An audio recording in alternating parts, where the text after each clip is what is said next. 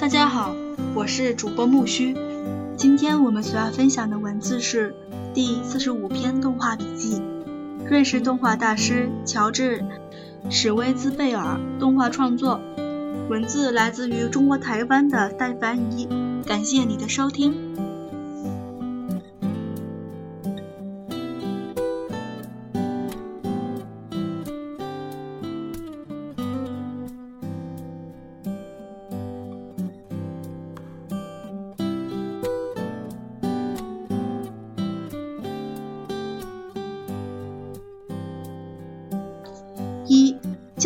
作的循环扩大至全篇的组织结构中。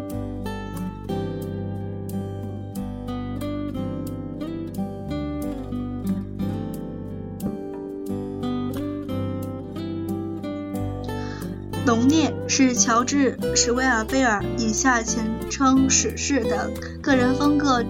风格正字标识，让人过目而不易遗忘。浓是厚重的。亚克力颜料特性也是其动画在叙事上高度浓缩的感觉。烈是则是强烈的光影对比和无所不在的对比色使用策略所致。但究竟要如何描述史诗的动画呢？或者这也是文字力所嗯未能及的，因为基本上他的动画电影占据的就是视觉与音乐两者相对于文字的抽象空间。一个邀请观众进入的封闭而自成的一格的空间。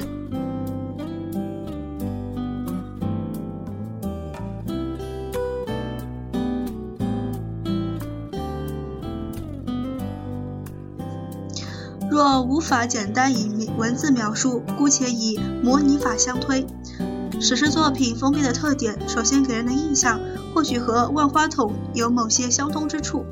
万花筒的世界就是在预先设定好的镜片折射范围内，以转动的方式让元素自行变换组合出新的可能。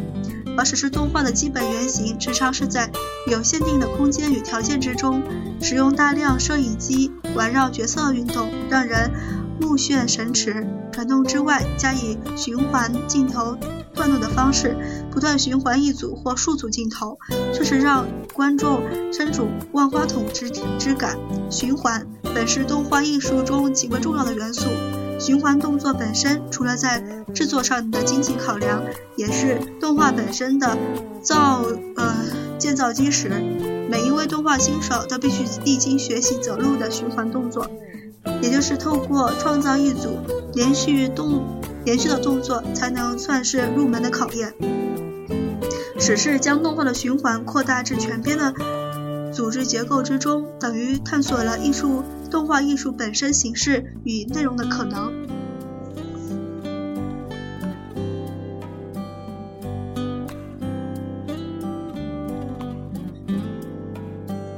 二，特殊视觉叙述手法。利用动画的变形与转场取代镜头剪接。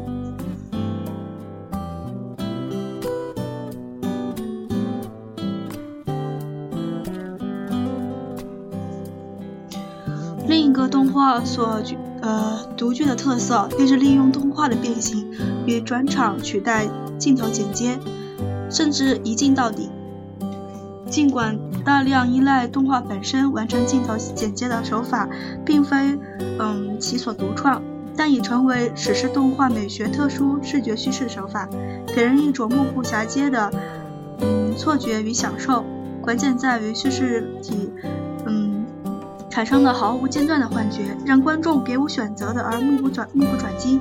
除了两部以讲故事为出发点的片子。如以新灰姑娘的故事为蓝本的《少女与云朵》两千，与中国唐代古文大家，呃柳宗元的寓言故事《临江之谜》一九九五，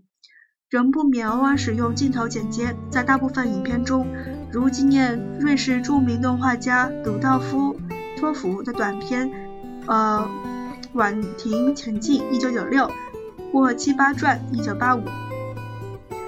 等以非故事为导向的作品，观众先是不断的被拉向，呃靠近全景的画面，及呃致其一中细节进入新的图画，或利用反向循环不断的拉远出来，将原先假设为全景变成微小的细节。纯然图像的世界中，神不知鬼不觉地不断地抹出前一幅图画的做法，也正是万花筒世界的特色之一。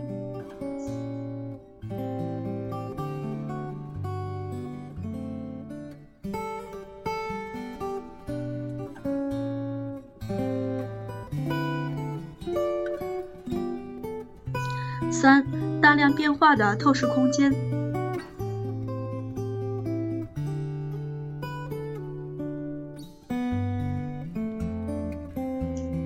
使用万花筒的类推仍是有其局限。首先是透视法的部分，在谈到史诗动画的片时，除了强烈的视觉风格外，就是大量变化的透视空间。万花筒纵然五彩五彩缤纷、万变不绝、万变不绝，但缺乏摄氏人心的透视变化。二维动画先天的限制是较小的实体适应机的运动，而身为地道的二维动画艺术家。只是早逝的片子如《试点观点》《透视观点》（1975）、《犯规》（1977） 两篇，已足见其对空间表现的野心与企图。《科学怪人》（1982） 一篇，更几乎是以主观镜头在空间中步行前进所构成。史诗最具代表性的作品如《七八传》一九八五、《临江之谜》一九九五、《赋格》一九九八等。都大量以二维动画空间创造摄影机运动。虽然早期使用了逐格描绘的技巧，但他在访谈中表示，机器录像与嗯精准的透视技法并不全然符合其美学需求，但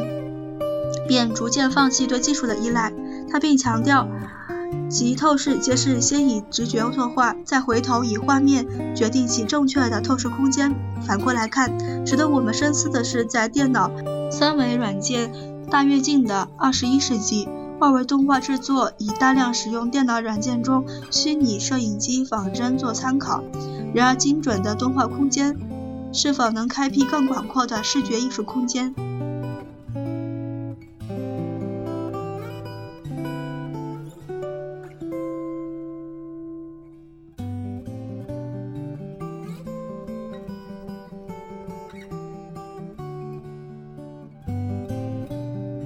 四、赋格音乐的精神支持，史诗动画的关键。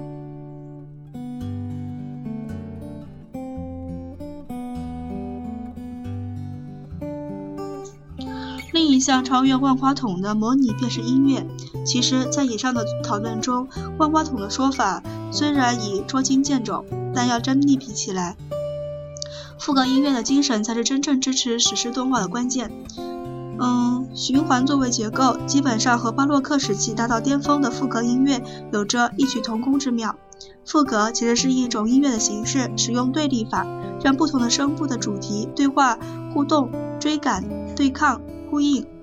个别主题又能嗯联合构成整首曲子，组成一个丰富又四面八方、无孔不入的呃和谐整体。把这整体由于高度依赖主题与变奏的形式，本身也可以看成一个封闭系统，由内部的元素互相激荡而成。这也是与之前谈到的万花筒原理相通的部分。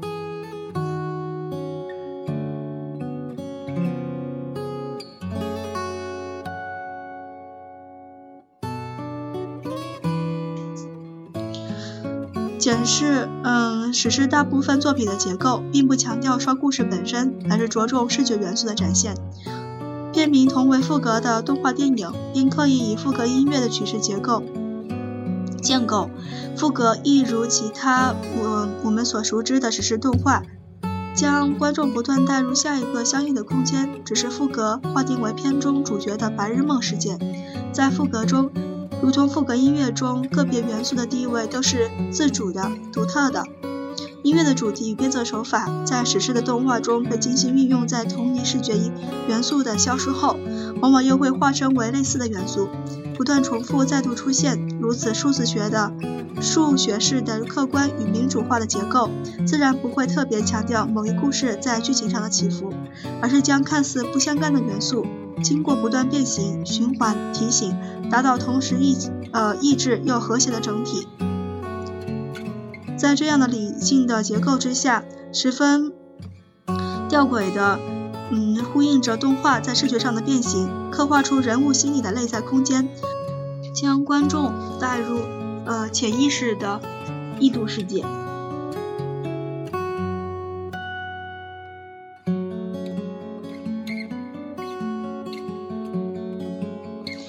复格这个词在拉丁文中本意为逃避、追逐，在法文 f u g e 仍保有逃跑、出走的意义。如果单从追逐来看，《临江之谜》讲，嗯，讲的娇弱的鹿与凶恶的犬两个对立的力量之间的追逐关系。大量的透视空间转换不仅描写了两者的追逐由玩耍变成猎食的悲剧，也运用了四季变换的叙述手法，以互相追逐、循环段落、角色运动方向、全景画面等。推动叙事，呃，叙事正是史诗动画的根本表现手法。在《无止无尽》1992中，利用了整个六秒长的六秒长的循环动画，互相追赶组合为四分半的动画。可以说，对位法的架构不单提供了视觉变化一个坚实的结构与内在的逻辑，更是叙述手法与影片中心，嗯，指句上紧密呃扣连。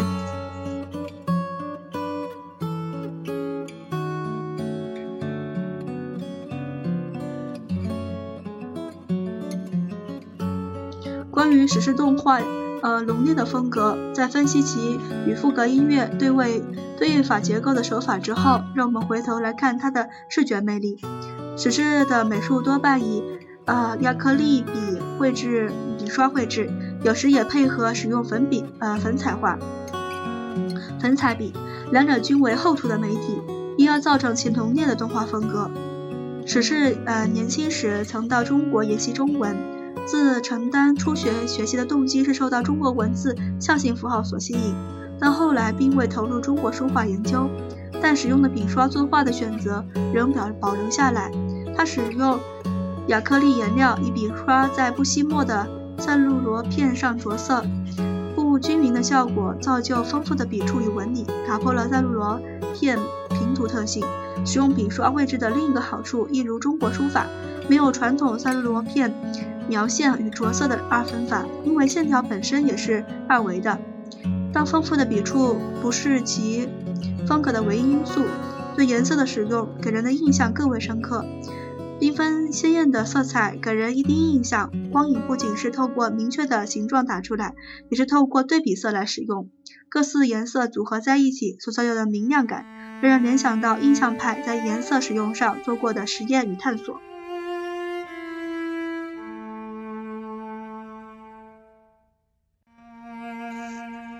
相对于绘画或音乐艺术而言，动画身为电影的一份子，仍是相当年轻的艺术表现形式。从史诗的动画中，我们看到音乐与绘画两者在动画不管是何种形式、内容或手法所深刻启发并并发出的成果，为动画尚在发展的火药库，呃，续添装备，向将是所有动画艺术家航向未知领域的挑战与酬赏。